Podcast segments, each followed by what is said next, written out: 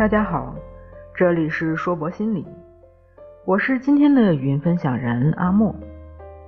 今天我想和大家聊聊关于批评表扬的那点事儿。在公交车上，三个大人带着一个孩子，男孩大约三四岁，苦着一张小脸上来了。可能是刚才的什么活动，孩子表现的不甚理想。从上车开始，爸爸就非常生气的训斥他。他的奶奶站在爸爸旁边，时不时的应和一句：“你再这样就不要你了。”小男孩忍着忍着就开始哭，向妈妈伸出手。妈妈很明显的避开了，脸转向窗外，表情很是冷漠。车上没有一个人搭腔，空气极度紧张。一站后，他们下了车，孩子可怜兮兮的跟在大人们的身后，边走边哭。严厉的家长，委屈的孩子，这样的画面，你是不是也似曾相识呢？以前。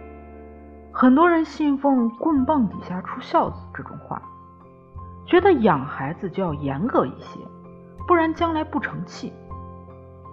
现在大家越来越文明了，将动手改成了动口，用严厉的语气训斥他，用恐怖的想象吓唬他，似乎这样孩子就会更努力、更听话。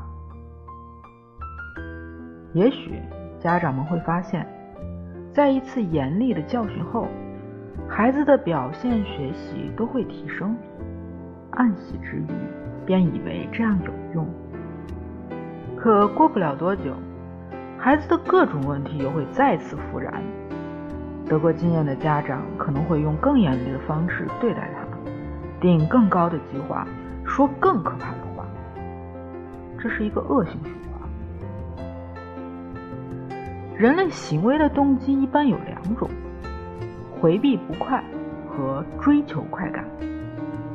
在人受到恐惧和压力时，会有战斗或逃跑的应激反应，体内会产生一种叫去甲肾上腺素的物质，它会令人心跳加速，使血液加速供应大脑和骨骼肌。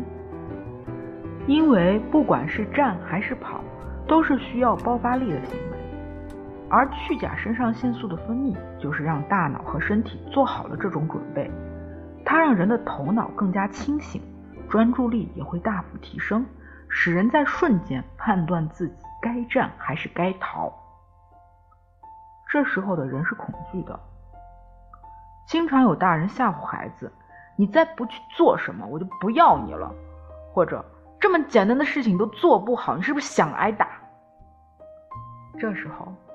孩子会被紧迫感和压力支配，体内必然要分泌虚假肾上腺素，结果他的注意力高度集中，为了逃避恐怖、不快、批评、责备而努力。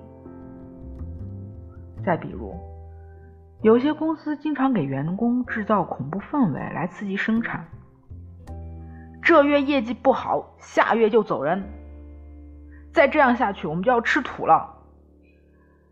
员工可能会因为恐惧而努力，可这个月刚不用走了，下个月又要吃土。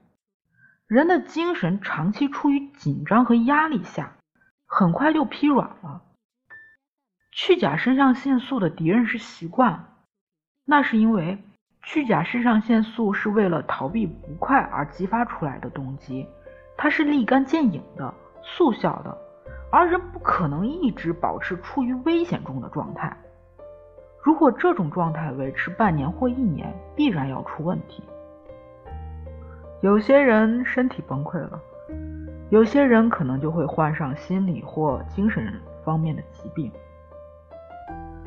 从强度上来讲，拼命努力这种事，最多能保持一个月，再长就会让身心的疲劳不断积累。不但工作效率会下降，健康也将受到损害。虚假肾上腺素型的上司是批评型的指导，下属平时犯点小错就被严厉批评的话，那么在犯重大错误的时候，批评就失去了作用。批评指正部下的错误固然重要，但是要切记，每一天每一次犯错都批评。放在亲子关系中。孩子总是为了逃避不愉快的情绪体验而努力，很容易就丧失了动力，并且在一次次的惊吓中，会觉得自己和父母、老师甚至是课业都是对立的。我们不是一个阵营的，我凭什么要为你考虑？是很多让家长、老师头痛的熊孩子的潜台词。长久的打压会让人对自身产生怀疑。他可能会变得易怒暴躁，又或者胆小懦弱、战战兢兢。而聪明的家长懂得放手，知道要把握时机赞美孩子，不会对孩子提过高的要求，也不会有不切实际的期望。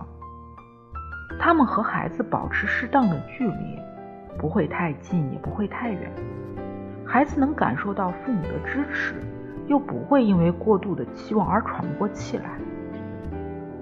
喜欢你，就会亲近你；亲近你，自然会为了你的愿望而努力。这种良性关系也适用于职场。人在得到奖励和鼓励时，脑内会分泌幸福物质多巴胺。